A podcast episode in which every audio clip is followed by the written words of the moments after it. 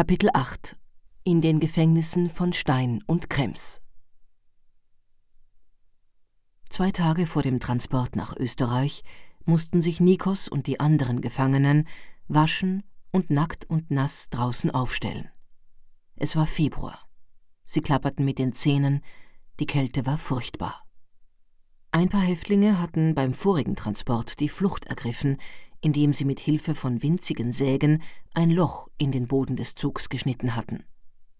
Deshalb suchte man nun mit einem speziellen Gerät, ob jemand ein solches Instrument im After versteckt hatte.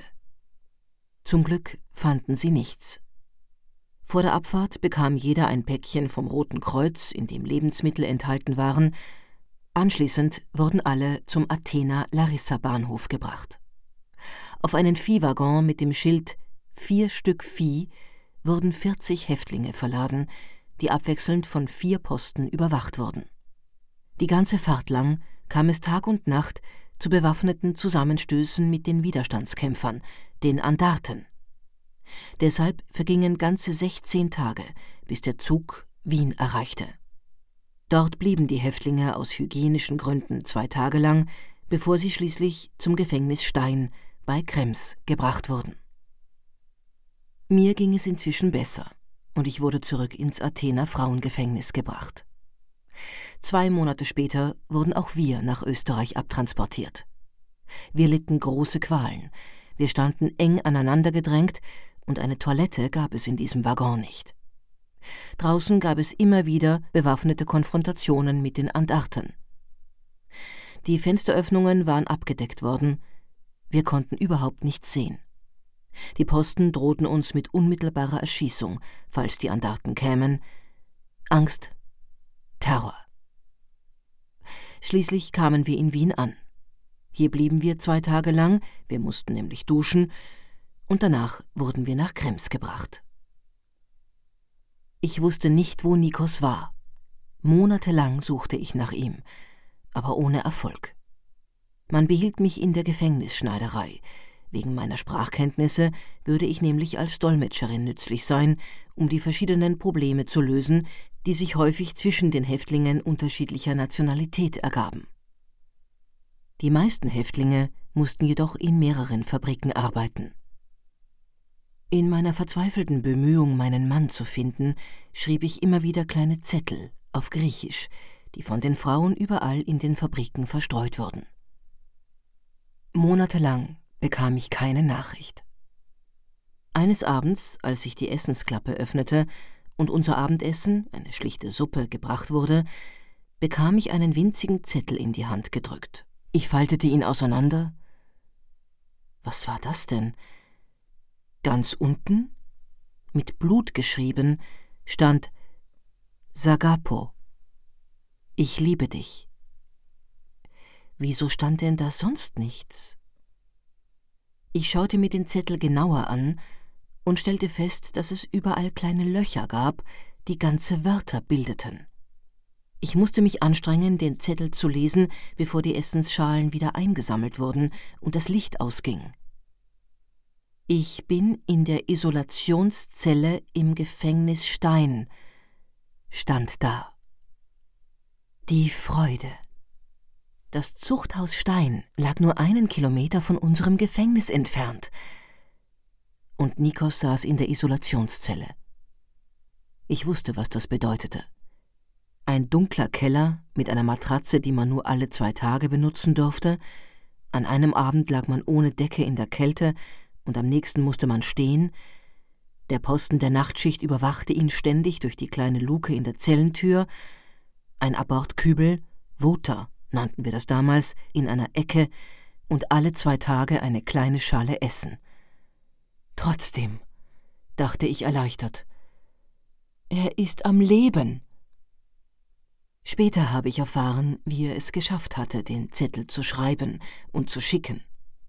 Zwei Häftlinge, die seine Zelle streichen sollten, hatten ihm einen meiner Zettel in die Hand gedrückt und ihm zugeflüstert Bis morgen antworten. Nikos wollte vor Freude an die Decke springen, obwohl er vor Körperschwäche nicht einmal seinen Arm hochhalten konnte. Er holte sich ein kleines Stück dickes Wickelpapier, das er neben dem Abortkübel fand, Aber wo sollte er denn einen Bleistift finden? Schon als Kind hatte er von seinem Vater gelernt, auch die kleinste Nadel nicht wegzuschmeißen. Er nahm die einzige Stecknadel, die er bei sich hatte, aus dem Kragen seiner Häftlingskleidung heraus, damit stach er seinen Finger und schrieb mit dem Blut Sagapo aufs Papier. Mit derselben Stecknadel stach er Wörter ins Papier ein, sobald der Posten sich ein wenig entfernte. Am nächsten Tag kamen die beiden Häftlinge wieder, diesmal zum zweiten Anstrich, und Nikos gab ihnen den Zettel. Den hatte ich nun bekommen, aber die Nacht war zu lang, auf den nächsten Tag konnte ich kaum noch warten. In aller Frühe meldete ich mich bei der Gefängnisdirektorin, die Österreicherin war, und fragte, ob ich sie kurz sprechen dürfe. Sie mochte mich. Und warum auch nicht?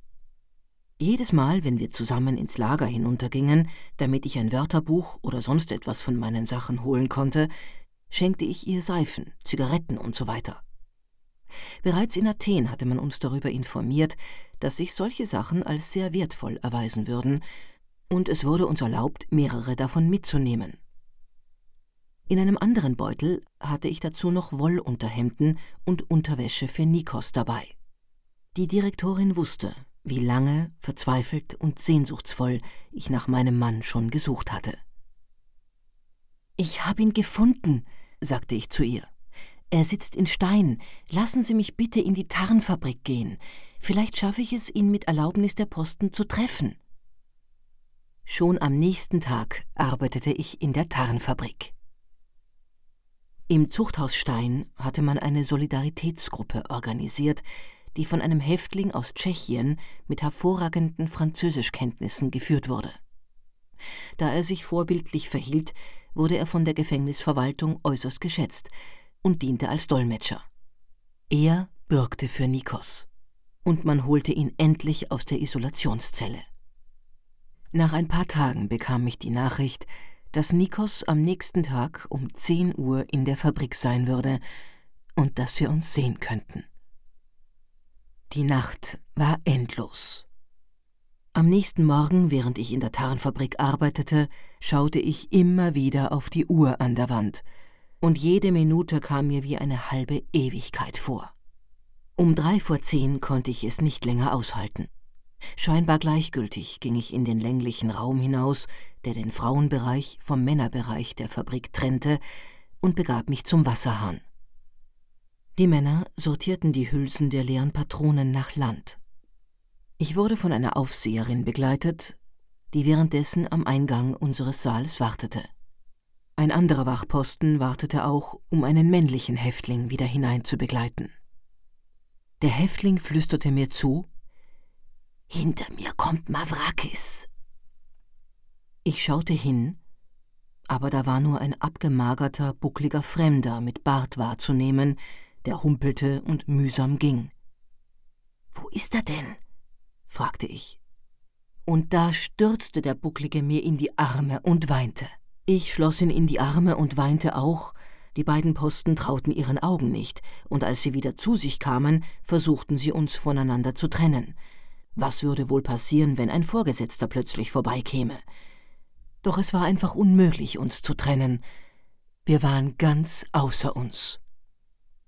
Schließlich gelang es ihnen, uns zu trennen, und damit endete auch meine Arbeit in der Tarnfabrik. Die Aufseherin informierte die Direktorin unseres Gefängnisses, und am nächsten Tag wurde ich zusammen mit ungefähr zehn anderen Häftlingsfrauen in eine ferngelegene Marmeladen- und Senffabrik gebracht. Wir waren dort die einzigen Häftlinge, die anderen waren normale Arbeiterinnen. Die Direktorin, eine Schreierin, tat so, als wäre sie streng. Ihr war jedoch klar, sobald sie sich umdrehte, steckten die Häftlinge die Hände in die Marmeladen und schluckten so viel wie möglich davon hinunter. Deshalb brüllte sie uns immer wieder an, wir sollten unsere Hände waschen. Nach Dienstschluss gingen zuerst die Arbeiterinnen weg und dann die Häftlinge. Noch vor ihnen ging die Direktorin der Fabrik und brüllte, ohne jedoch nach hinten zu schauen, Nehmt bloß keine Äpfel, egal ob sie frisch oder faul sind, sonst gibt's Ärger. Rechts lagen ganze Haufen von Äpfeln. Blitzschnell steckten wir so viele wie möglich in unsere tiefen Taschen und konnten nur noch mit Mühe gehen. Wir schleppten alle Äpfel in unsere Zellen und teilten sie mit unseren beiden anderen Zellengenossinnen. Inzwischen fingen auch die Luftangriffe an, und bei Fliegeralarm wurden wir alle in den Keller der Fabrik gebracht. Der Alarm dauerte ganze Stunden, doch das Licht ging nicht aus. Einige Arbeiterinnen versuchten, irgendwelche Sachen zu stricken, allerdings im Schneckentempo, wohingegen ich sehr schnell und schön stricken konnte. Ich forderte sie auf, mir Wolle und Stricknadeln zu holen, dann könnte ich für sie richtige Kunstwerke stricken. Und das machte ich dann auch. Alle stritten sich darum, wer meine Stricksachen als Erste kriegen würde. Dafür nahm ich kein Geld an, sondern nur Essen in Plastikhüllen. Käse, Blutwurst, Brot und so weiter. Zurück im Gefängnis verpackte ich es nochmals mit Verpackungsmaterial aus der Fabrik. Daraus machte ich kleine Päckchen, die ich einer in der Tarnfabrik arbeitenden Häftlingsfrau gab. Einen Apfel bekam sie auch dafür geschenkt. In der Fabrik versteckte sie das Päckchen in einem riesigen Fass Sand neben dem Wasserhahn, und Nikos nahm es heraus und teilte den Inhalt mit zwei anderen Griechen, die ihm dabei halfen. Eines Tages schöpfte ein Aufseher Verdacht und durchsuchte seinen Mantel, fand jedoch nichts, weil Nikos das Päckchen schon innen durch das Futter zum Saum hinunter hatte fallen lassen. Zurück im Saal arbeitete er weiterhin scheinbar sorglos, und irgendwann drückte er das Päckchen in die Hand seines nächsten Kollegen, der wiederum zur Toilette ging und es mit einer kurzen Schnur vom Fenstergitter nach außen hängte. Abwechselnd gingen sie dann in die Toilette und aßen jeweils etwas davon. Bis Feierabend hatten sie alles aufgegessen. Nun beantragte ich auch offiziell die Erlaubnis, meinen Mann zu sehen, und Nikos durfte mich für eine Viertelstunde in unserem Gefängnis besuchen. Nach außen hin taten wir so, als sähen wir uns zum ersten Mal. Wir fielen uns in die Arme und setzten uns einander gegenüber an einen schmalen Tisch. Ich war froh und glücklich, weil Nikos nun nicht mehr so schlimm wie bei unserem ersten Wiedersehen aussah. Während des Fliegeralarms las ich die Nachrichten über Griechenland in den Zeitungen der Fabrikarbeiterinnen. Es wurde über die Dekemvrianer, die Schlacht von Athen, berichtet. Ich war empört über die Lügen. Eineinhalb Jahre lang saßen wir im Gefängnis und waren von der Außenwelt ganz abgeschlossen. Das Kriegsende nahte, Hitler verschwand, man wusste nicht mehr, ob er noch lebte oder nicht, doch der Befehl lautete Alle Häftlinge müssen erschossen werden. Der Direktor des Zuchthauses Stein, ein Österreicher, versammelte am Abend das Personal. Ich habe den Befehl, das Gefängnis samt Häftlingen zu sprengen und zu verlassen. Alleine kann ich diesen Befehl nicht ausführen, nur wenn ihr auch damit einverstanden seid. Es wurde abgestimmt. Man beschloss, am nächsten Tag die Gefängnistüren zu öffnen und die Häftlinge freizulassen. Am nächsten Morgen verteilte man an sie Schuhe, Strümpfe und saubere Unterwäsche. Macht's euch fertig, ihr geht's nach Hause. Das kann nicht wahr sein. Das ist eine Falle, sagte Nikos. Mit beiden Händen griff er nach den Gittern und schaute auf den Hof hinunter, Dort wurden die Kleidungsstücke der Häftlinge alphabetisch ausgebreitet. Es war also doch wahr. Nikos und ein anderer Häftling namens Krikelis liefen hinunter, konnten aber ihre eigenen Sachen nicht finden. Was nun? Im Hof gab es Häftlinge, die inzwischen die Kleidungsstücke anderer verkauften. Einer hatte sogar fünf Mäntel. Gib mir sofort einen, sonst melde ich dich bei den Aufsehern. Der andere Häftling erschrak und reichte Nikos einen Mantel hin. Bei uns waren die Häftlinge mit relativ kurzen Strafen schon entlassen worden. Nikos kam zu unserem Gefängnis und fragte nach mir. Der Torposten schaute in seine Listen hinein. Mein Name stand unter den Schwerverbrecherinnen. Die werden weiter ins Landesinnere abtransportiert, Mittlerweile hatte mir die Direktorin darüber Bescheid gesagt. und ich hatte einen kleinen Karton mit Sachen von Nikos zurechtgemacht, einen Trenchcoat und seine Unterwäsche, die ich aus Griechenland mitgenommen hatte, sowie eine kleine Tüte mit dem Nötigsten für den Abtransport. Mit bereits freigelassenen Inhaftierten hatten wir jedoch verabredet, dass sie später mit ihren Fahrrädern kommen würden, um uns zur Flucht zu verhelfen. Aber uns hat man doch freigelassen, brüllte Nikos. Warum lasst ihr die Frauen nicht frei?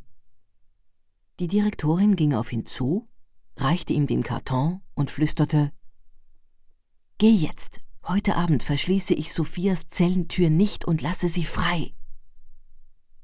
Ich gab Nikos einen Zettel, auf den ich die Adresse einer anderen Inhaftierten geschrieben hatte, die wegen ihrer kurzen Strafe bereits freigelassen worden war. Dort wollten wir uns nach unserer Flucht treffen. Nikos und Krikelis gingen. Nach einer Weile wurden sie von patrouillierenden Männern festgenommen und zurück ins Männergefängnis geführt.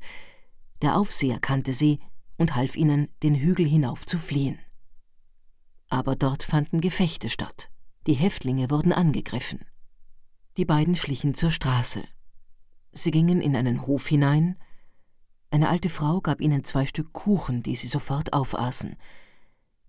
Plötzlich kam ihre Tochter angelaufen. Draußen wurden Häftlinge festgenommen. Sie sah ihre kurzgeschorenen Köpfe und geriet außer sich. Weg mit euch! Nur zwei Minuten noch, baten sie. Nein, sofort! Sie machten sich auf den Weg zur Adresse, die ich Nikos gegeben hatte. Dann sagte Nikos zu seinem Kameraden Du wirst auf der linken, ich auf der rechten Seite der Straße gehen. Wenn ich das Haus der Adresse erreiche, die uns Sophia gegeben hat, bleibe ich stehen. Was immer einem von uns auch passiert, der andere gibt keinen Laut von sich, ja? Alles klar, Nico. Zwei Minuten später schrie Krekelis Nico, Sie haben uns erwischt! Das war's. Nikos spürte den Lauf einer Waffe im Rücken. Beide wurden zurück ins Zuchthaus Stein geführt, zuerst in den ersten und anschließend in den zweiten Hof. Ein schockierender Anblick bot sich ihnen und machte sie sprachlos. Ein Haufen mit Hunderten von Leichen. Vor einer Wand lagen jene, die man soeben erschossen hatte. Los, bringt sie zum Haufen hin! schrien die Männer. Nikos und Krikelis hoben einen Griechen auf, der seine Augen aufmachte. Sie legten ihn ein wenig beiseite. Es war also doch möglich, noch davon zu kommen. Bloß nicht die Fassung verlieren, dachte Nikos. Nun wurden auch sie an die Wand gestellt. Sie waren die Letzten, die hingerichtet werden sollten. Einige weinten, andere nahmen Fotos ihrer Lieben aus der Tasche, die Deutschen verloren die Geduld und brüllten sie an. Gehen wir, sagte Nikos. Der erste hatte sich schon an die Wand gestellt, Krikelis war der zweite und Nikos als dritter an der Reihe. Lasst uns vom Leben Abschied nehmen, sagte Nikos und umarmte seinen Kameraden. Achtung! Feuer! Eine Maschinengewehrsalve hatte Krikelis die Brust aufgerissen. Er fiel hin und Nikos auch, obwohl er von keiner Kugel getroffen war. Zu seinen Füßen fiel jemand, der vor Schmerzen ächzte und darauf von einer Salve getroffen wurde. Erst dann wurde Nikos unter seinem rechten Fußknöchel getroffen, Durchschuss, er gab jedoch keinen Ton von sich. Kurz darauf machten sich die Deutschen daran, die Stiefel von den Erschossenen zu entfernen. Einer näherte sich Nikos, er nahm den einen Stiefel ab, der ging leicht ab, der andere aber nicht. Er zog und zog, aber umsonst. Der Mann ärgerte sich. Verflucht nochmal, schrie er und versetzte ihm einen heftigen Tritt. Absolute Ruhe. Nikos lag einige Stunden lang da, das Gesicht im Schlamm, und er spürte das Verlangen, in einen süßen Schlaf zu fallen, bis er plötzlich Lärm und Stimmen hörte. Ich lebe noch, sagte jemand. Helft mir! Da traute sich auch Nikos zu sprechen. Ich lebe auch,